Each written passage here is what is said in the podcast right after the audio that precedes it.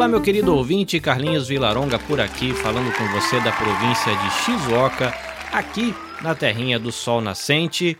Eu, homem branco, magro, barba, cabelo e bigode curtinho, raspado com máquina. Eu uso um óculos de armação leve retangular e eu tenho olhos verdes. Começando aqui o nosso podcast com áudio descrição para tornar o nosso conteúdo um pouquinho mais amigável aos nossos queridos ouvintes cegos e de baixa visão.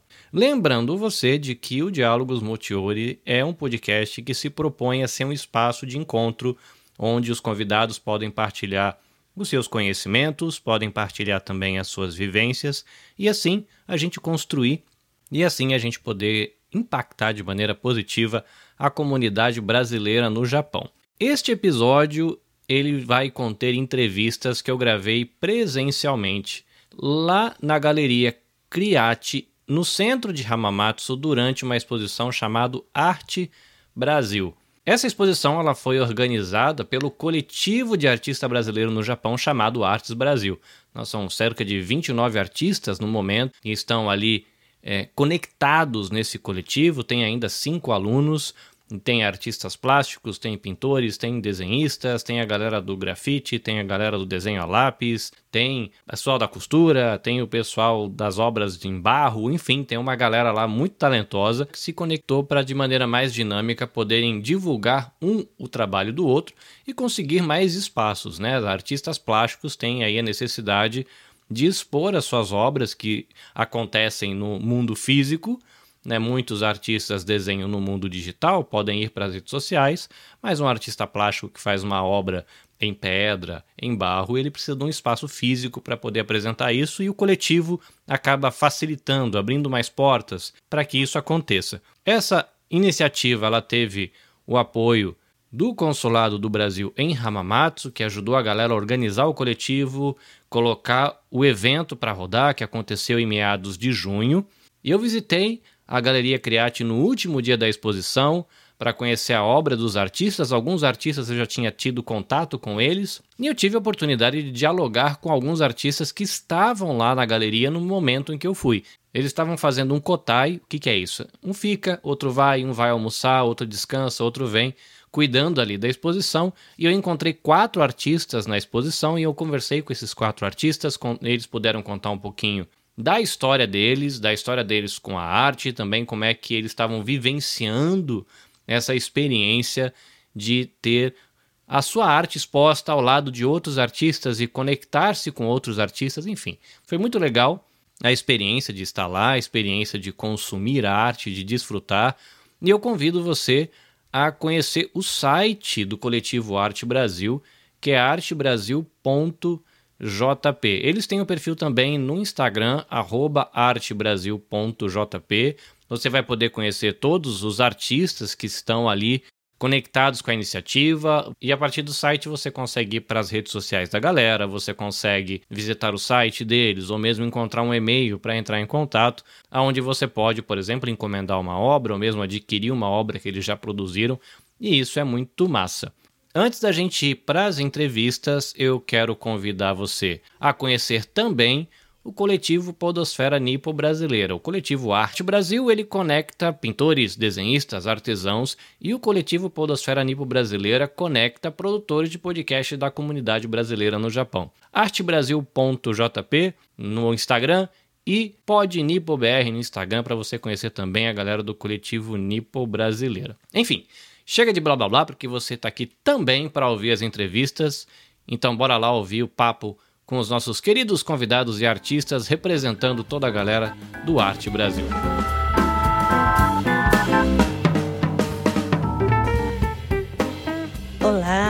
Meu nome é Márcia Zafalon Galeriano, eu sou artista plástica, moro aqui na cidade de Hamamatsu, no Japão, e estou tendo essa oportunidade maravilhosa aqui de estar expondo os meus trabalhos. Eu, na verdade, eu já trabalho com arte assim desde criança, sempre gostei, sempre tive esse dom, sempre tive esse desejo de expandir esse universo. Mas a, a partir assim da, da minha adolescência eu comecei a desenvolver um pouquinho mais. Sempre fui ligada às artes, à música.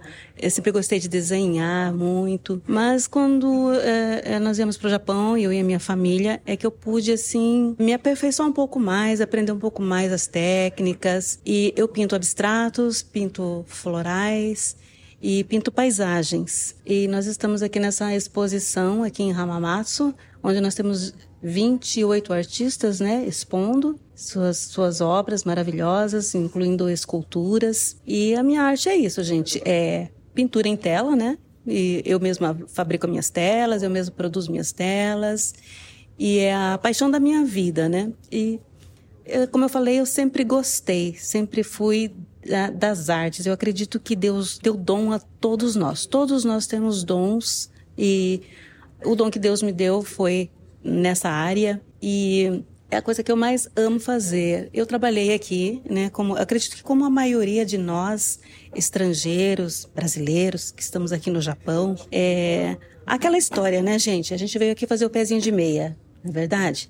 Então, chegamos aqui, eu, meu esposo e a nossa filha, que, que hoje já não, não mora mais aqui, hoje ela está morando em Chicago também passou aqui por essa fase de ser operária e nós sabemos o quanto é duro. Eu trabalhei alguns anos aqui como operária e aí devido a um problema de coluna, um problema de saúde, eu acabei saindo das fábricas. Meu esposo depois da crise, né, que houve aqui, acho que foi em 86, 96 não me lembro o ano. 98, É talvez, por aí, né? né? Por aí, né? Me perdoem, a minha memória é, sabe, terrível.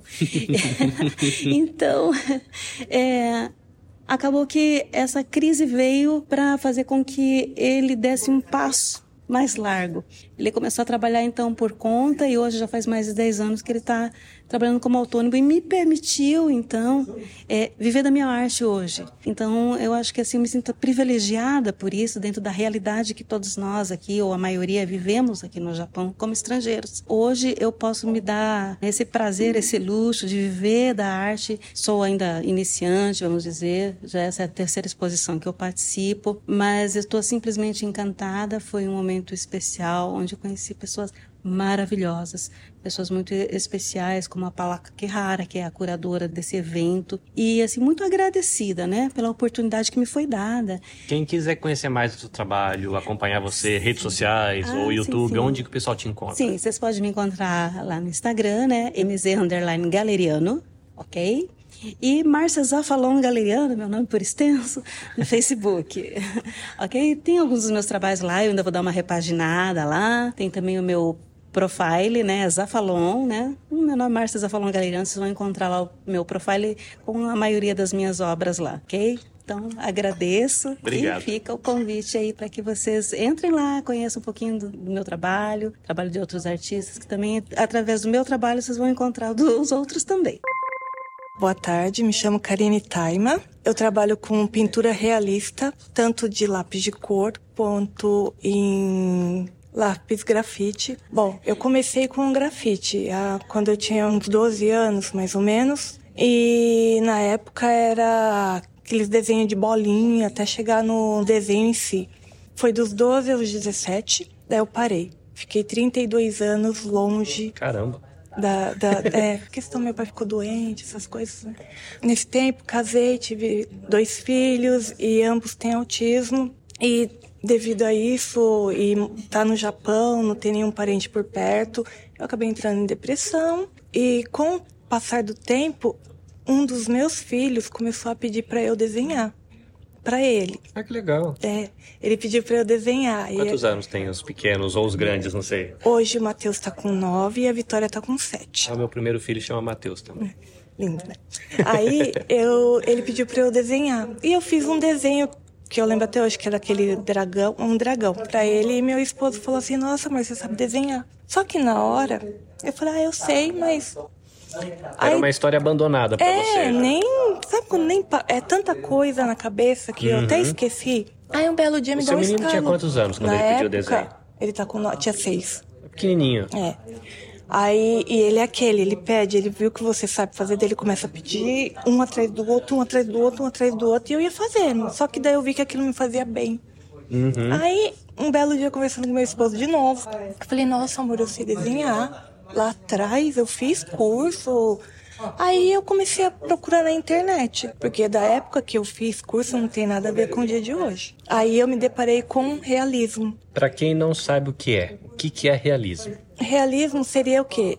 No meu caso, eu pego uma foto e copio igualzinho o rosto, o animal, o mais realista possível. Ah, legal. Daí a palavra De realismo. realismo, é. Muito bem. Daí eu peguei e eu, a- o primeiro até que eu vi foi uma pessoa na, na internet, né, no Instagram, e eu falei, não, não é possível que isso é um desenho. Uhum.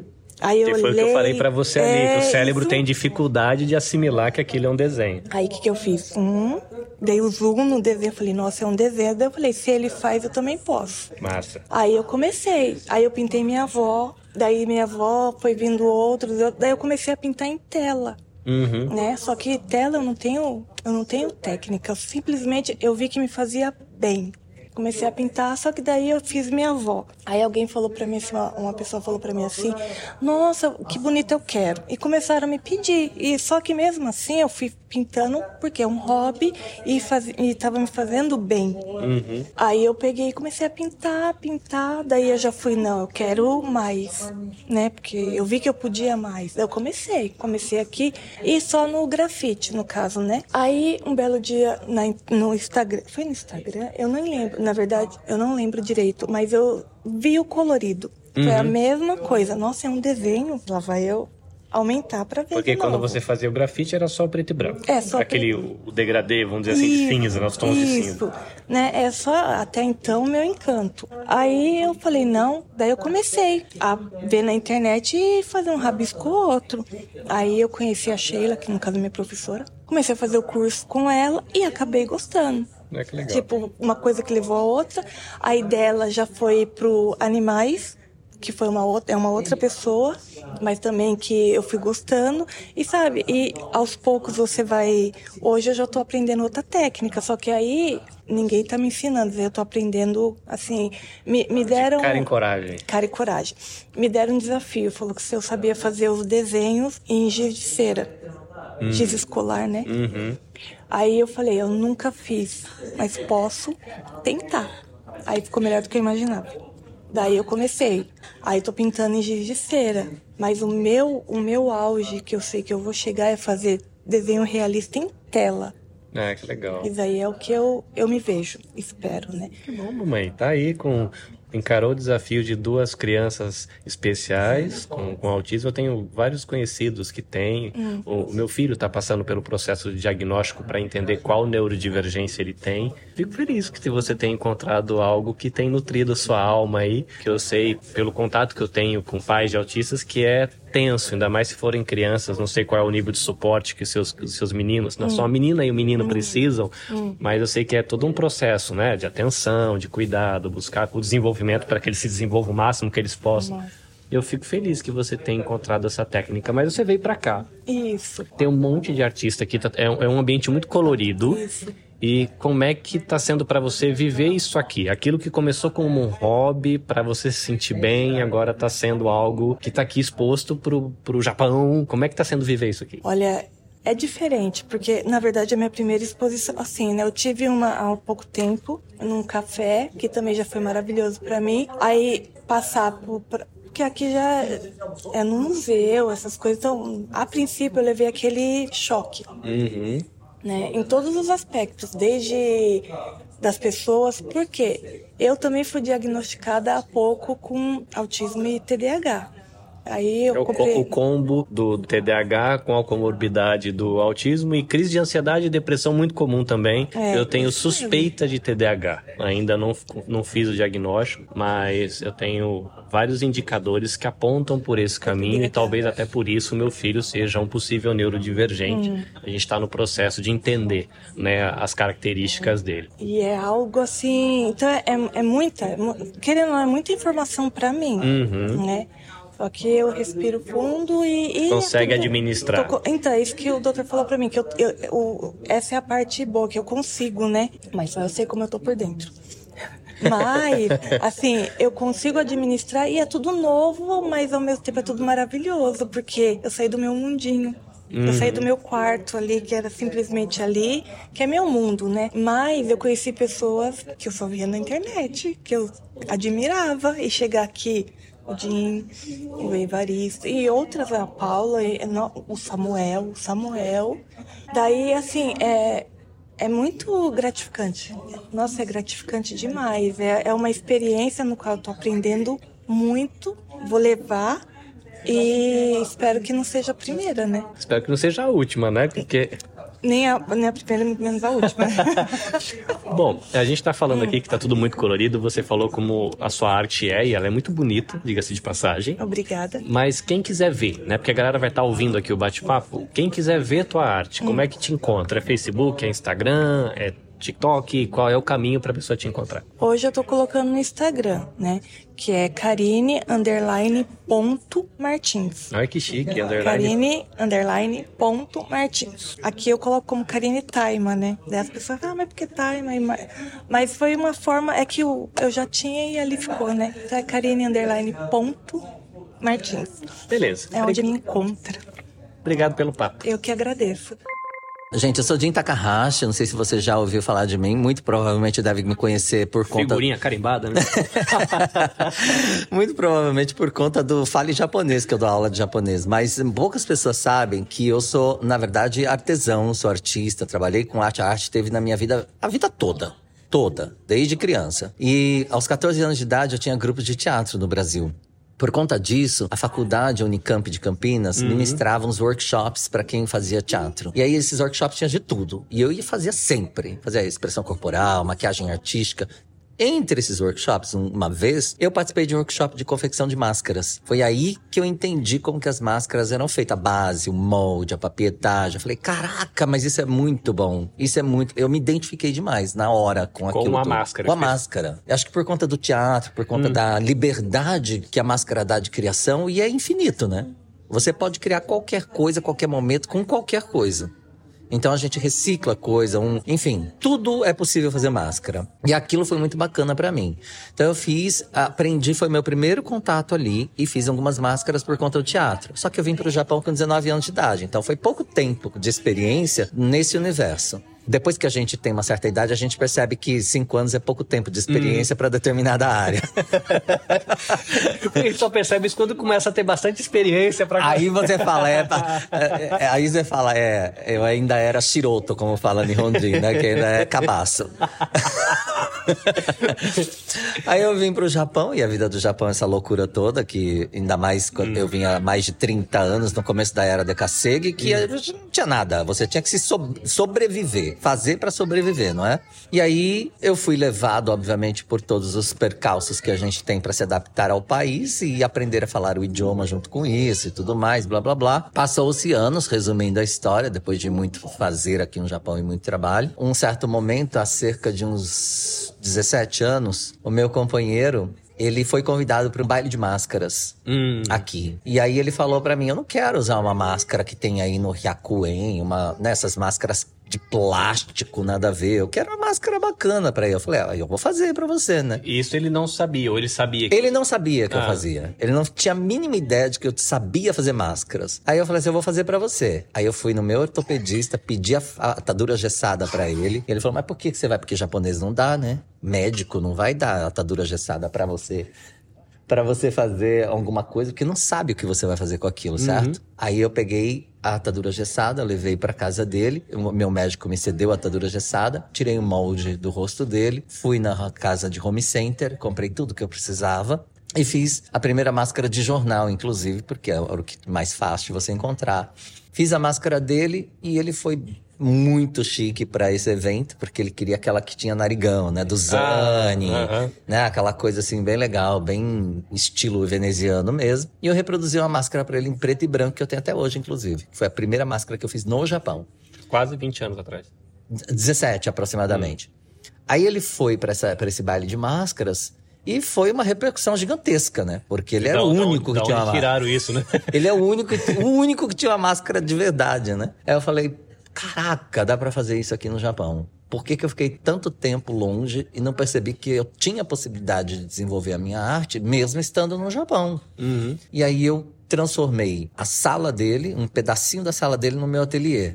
Peguei uma. Todo mundo começa com um cantinho do Todo quarto, mundo cantinho da sala. Exatamente. Eu tinha uma mesa igual aquela ali, ó, que é aquela de dobrável, sabe? Aham. Compridinha, que tem, dobra as perninhas. Eu tinha uma mesa daquela, coloquei no cantinho, botei um lustre ali, e ali eu fiquei fazendo máscara. Comecei a fazer várias, comecei a fazer, e aí não parei mais. Aí chegou o um momento que ficou pequeno, óbvio. E aí a gente decidiu alugar uma casa para eu poder montar o meu ateliê. Uhum. Aluguei uma casa onde tinha um espaço que dava para eu montar o meu ateliê. Montei meu ateliê e desde então venho fazendo máscaras no Japão há tanto tempo. Que, cara, é engraçado, assim, porque eu conheço essa questão da, da máscara de Veneza por ver divulgações de comunidade brasileira a tua arte. Mas pra mim é um negócio completamente distante do meu mundo, que eu nunca vi isso num desfile, eu nunca vi. Eu morei, cresci no interior de São Paulo, inclusive perto de Campinas. Eu sou nascido em Salvador, na Bahia, mas cresci de perto de Campinas. Eu fico imaginando, pra onde vai isso, cara? Ex- Existe bailes que ainda se faz com isso? Você faz, oferece pra teatro? É es- a pessoa tempo gostar da beleza do negócio e deixar exposto? Qual que é o fluxo da tua arte aqui? Curiosidade de... de... Muito relevante essa tua pergunta, porque a máscara de Veneza ela não tem a ver com a cultura do Japão. Então não é uma coisa que o japonês ele olha e fala eu quero isso, mas quando ele vê ele se emociona. É, eu não sei Engraçado, se né? você, eu não sei se você viu agora há pouco os fotógrafos vieram, porque um, um senhor veio tirou uma foto, mostrou para uma fotógrafa profissional, ela veio lá do outro da outra galeria com outro fotógrafo de Shizuoka porque tirar uma foto Queriam sua- tirar foto com a minha máscara e queriam meu cartão porque querem ir no meu ateliê para fazer fotos no meu ateliê e perguntaram se eu posso ceder máscara para eles fazerem sessão de fotografia. Doideira. Que bom que teve o evento, né? então tudo acontece. Olha, eu já fiz máscara para comercial de televisão.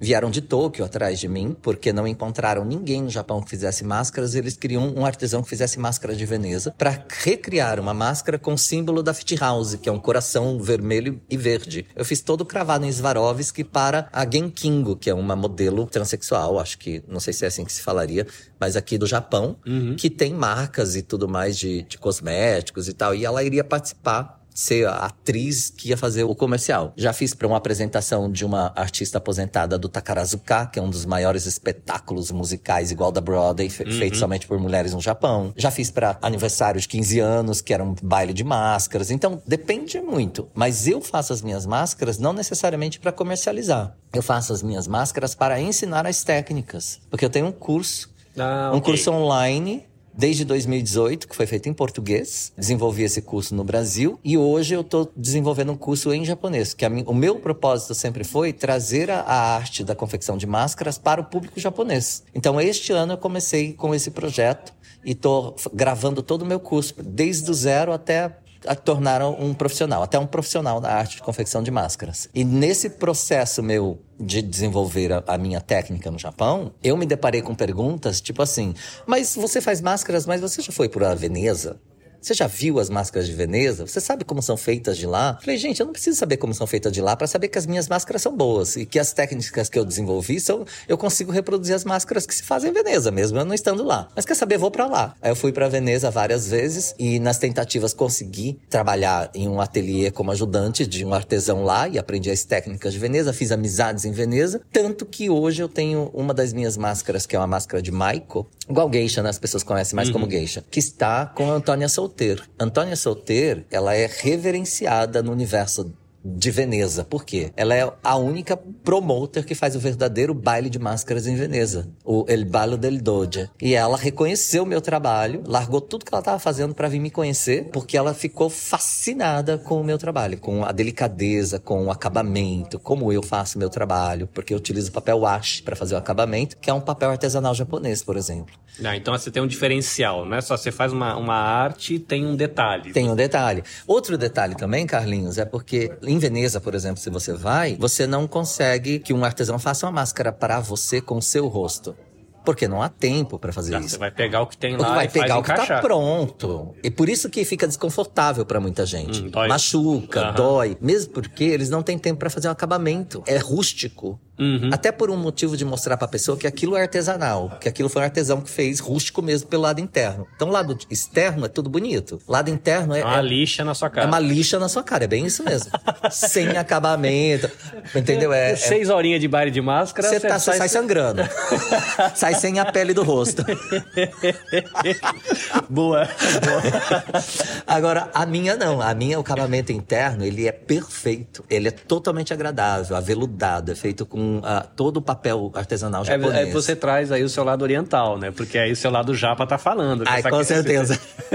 né? Que é interessante, né? Essa, essa mistura de de olhares sobre a, a, entrega do produto é muito da, da, do japa isso. Mas eu acho que isso se dá pelo fato de que eu tenho esse contato com esse tipo de produto no Japão, com papel, com até com a característica do artesão japonês que ele é muito minucioso. Talvez se né? você tivesse se tornado um profissional no Brasil, o seu olhar seria completamente outro e diferente. Com certeza.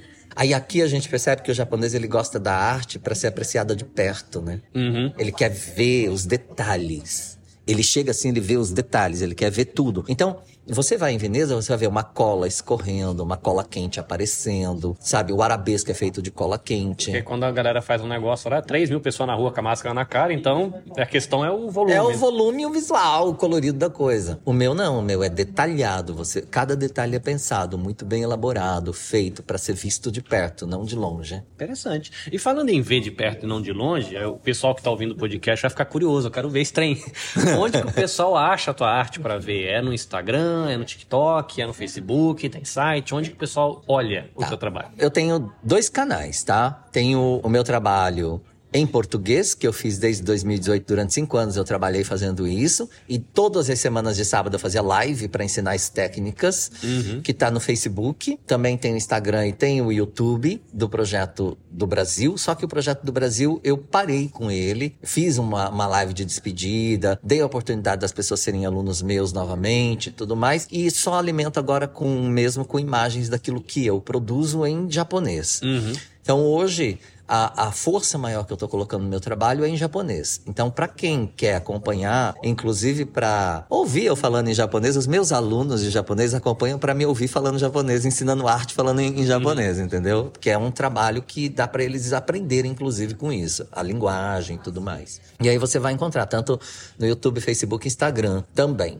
O TikTok, não trabalho. Eu não tenho muita Paciência. afinidade. afinidade. Com... É uma palavra boa. Muita afinidade. Muita afinidade. O pessoal das equipes de marketing colocam algumas coisas no TikTok, mas eu nem sei. Sabe? Okay. É. No Instagram tá como Jin Takahashi? No Instagram você vai encontrar como Jin, é, que é arroba Jin, J-I-N. A, a gente fala Jin, as pessoas colocam D, mas não é. Ah, é tá. J-I-N. E é um nome em japonês, não é um apelido. Okay, isso tá. é importante ressaltar. Muito importante ressaltar, porque as pessoas acham que é, é legal, diminutivo. Qual é o seu nome, né? Diminutinho, diminutivo de Edson, Edinho. Ah, e aí certo. eu falo, pelo amor Vai de longe, Deus, né? gente, não viaja. Meu nome é Jin, simplesmente, é J-I-N. E aí em hiragana, no e katakana, atelier. Fica Jin no atelier que ah, é okay. o, ateliê de Jin. Mas está desta forma nas mídias em japonês. Mas eu não sei como é que você faz seu podcast, se você consegue colocar eu lá um QR na Code, mas na descrição. Sim, eu coloco a descrição. É, põe lá, o pessoal, é massa. Aí fica facilita, não é? Vai, vai Porque eu, como eu estou trabalhando mais agora em função de desenvolver esse produto no Japão para o público japonês, muito provavelmente quem quiser acompanhar meu trabalho vai ver mais atual no, ah, no, no nas mídias em japonês, porque é o que eu tenho alimentado mais uhum. nesse momento. Mas assim, quem quiser ver o meu trabalho trabalho, vai encontrar aí. Só colocar no Google Jin Takahashi, você vai, eu vou aparecer pra você lá. Mas, maravilha. Arigatou gozaimashita. Yeah, arigatou gozaimashita. Muito obrigado, Carlinhos. Valeu. Boa sorte. Tamo junto. Olá, meu nome é Miriam Shibuya. Eu tenho 55 anos. Eu comecei na arte da pintura em telas. Eu gosto muito de é, eu pinto acrílico, em tinta acrílica. Gosto muito de pintar em gesso. Gosto de cores coloridas, muito coloridas. Gosto, amo flores e tudo que vem da natureza. E eu entrei na, no, no mundo da arte quando eu estava em depressão. Isso aqui no Japão ou lá no Brasil? Não, aqui no aqui Japão. no Japão. É. Faz tempo que a senhora mora aqui? 24 anos. Ah, eu cheguei um pouquinho depois, eu cheguei há 20 anos. 24 anos, né? E eu precisei procurar um psicólogo para poder saber lidar com a maldade do outro. Ah, ok. Né? E nesse meio em que eu fiquei fazendo terapia, né? Uhum. eu conheci, eu já conhecia a professora Paula Kakihara e ela me convidou para fazer legal. aulas. Né? E eu falei, imagina, não sei, não vou conseguir, não sei nem desenhar, né? Ela, não, faz uma aula para você ver como que é. E na época eu estava no auge da minha depressão, não queria ter contato com o ser humano. Ah, sim, eu entendo. Aí a minha filha, a caçula, me levou nas aulas, fez aulas comigo para mim me sentir sozinha, né? E aí eu, depois eu continuei. E desde então eu tô há quatro anos, né? Ah, que legal. Fazendo aulas. E eu tô muito orgulhosa, muito feliz de poder estar expondo. É a primeira exposição? Não, a sétima. Não, a oitava. A oitava. caramba! É, já é famosa já. É a oitava, né? Mas eu, eu fui convidada para participar do catálogo. Uau! né? E quando eles me convidaram, eu fiquei muito feliz, honrada, mas eu falei, não tem sentido eu estar no meio de artistas famosos, profissionais, né? Mas eles pediram para mim participar, para mim mostrar, é, incentivar as pessoas, né? A não desistirem, a procurar ajuda. E foi onde que eu encontrei ajuda, na arte. Ah, que legal. Que bom. né? Eu sou de Requinã, Aitken, e estou muito feliz de estar participando desse é, evento, né? Que o consulado tem é, ajudado muito os artistas brasileiros aqui no Japão, né? Então eu queria só dar um recado que vocês não desistam de vocês e procurem ajuda.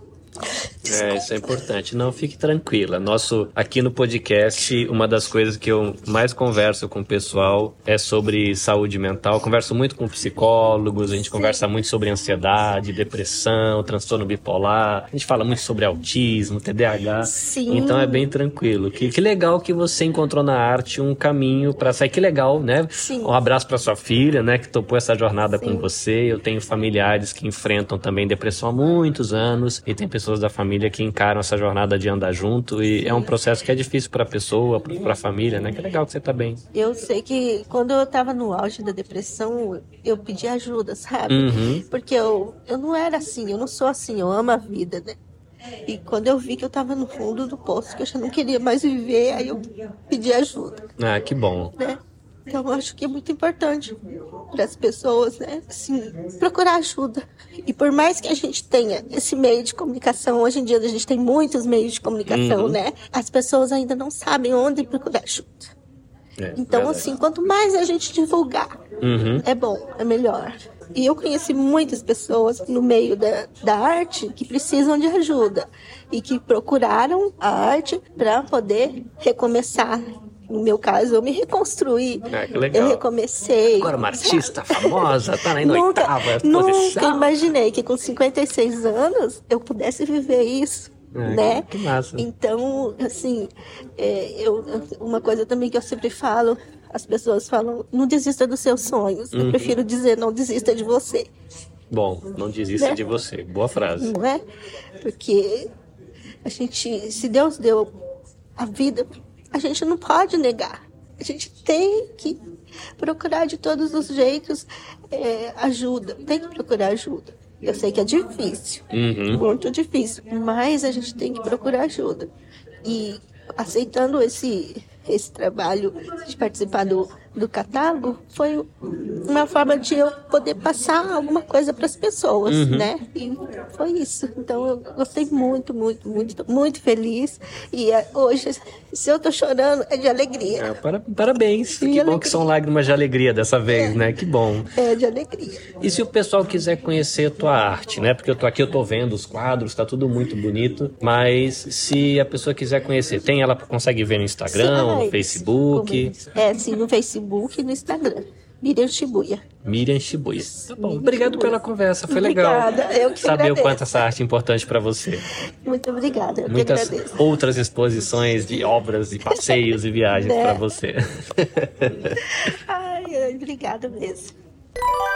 Meu querido ouvinte, eu espero que você tenha gostado desse papo. Eu gostei de conversar com esses artistas, gostei de conhecer um pouco mais da história deles e da história do próprio Arte Brasil, reforçando artebrasil.jp, o site, e nas redes sociais, artebrasil.jp. Para você acompanhar o meu trabalho, com o Diálogos Motiori e com outros podcasts que eu produzo, ou mesmo podcasts de clientes, de parceiros, arroba NabeCastJP. Você pode me encontrar no YouTube, no Instagram, no Facebook, no LinkedIn, enfim, a rede social que você achar mais confortável. Para facilitar para você, eu vou deixar aqui na descrição do episódio os links para você encontrar todas essas redes sociais e escolher a qual você gosta mais de consumir para a gente se conectar e a gente continuar dialogando. Lembrando também que você pode enviar sugestões de pauta pelas redes sociais, seja pelo Twitter, seja pelo Instagram, ou mesmo pelo TikTok, enfim. Vê a rede social que você curte usar e você pode entrar em contato trazendo uma sugestão de pauta. A gente está muito conectado aí com a questão da educação, com a questão também direitos humanos, bem-estar físico, bem-estar mental. Então você pode enviar a sua pauta, a sua dúvida, seja da cultura japonesa, não seja do dia a dia no Japão, ou mesmo sobre a questão de saúde, e eu vou correr atrás de profissionais que possam compartilhar com a gente seu conhecimento e a gente aqui no Japão viver melhor. Reforçando mais uma vez, conheça também o coletivo Podosfera Nipo Brasileira, arroba podnipobr. E antes de ir embora de vez, um convite para você que quer apoiar o Diálogos Motiori, você pode fazer as suas compras na Amazon através dos nossos links dedicados. Você pode comprar na Amazon Brasil ou na Amazon Japão com os nossos links e a Amazon vai pegar uma pequena parcela dessa compra e passar uma comissão para a Nabecast que ajuda na produção do Diálogos Motiori. Parte boa que você não paga nenhum iene a mais por isso, ou um centavo de real a mais por isso, e ainda assim o Diálogos Motiori acaba sendo aí suportado, apoiado pela sua iniciativa. Se você é um empreendedor, um empresário e tem vontade de impulsionar ainda mais a iniciativa, o podcast Diálogos Motiori, nós estamos abertos para que você possa apoiar o nosso trabalho, assim como faz o projeto Tsuru, que oferece atendimento psicológico, emocional, nutricional, fonoaudiológico, com profissionais habilitados e oferece isso para a comunidade brasileira no Japão de maneira presencial, online também, em português, em japonês, em espanhol, em inglês.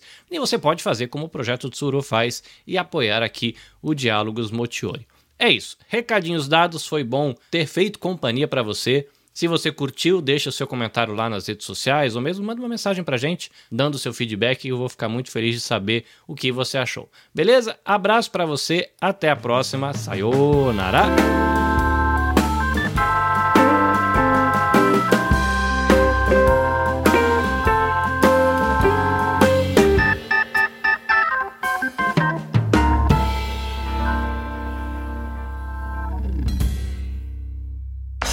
Este episódio foi editado pelo Nabecast. Saiba mais em www.nabecast.jp. Nabecast, conectando pessoas, desenvolvendo amizades, construindo parcerias e compartilhando vida através de podcasts.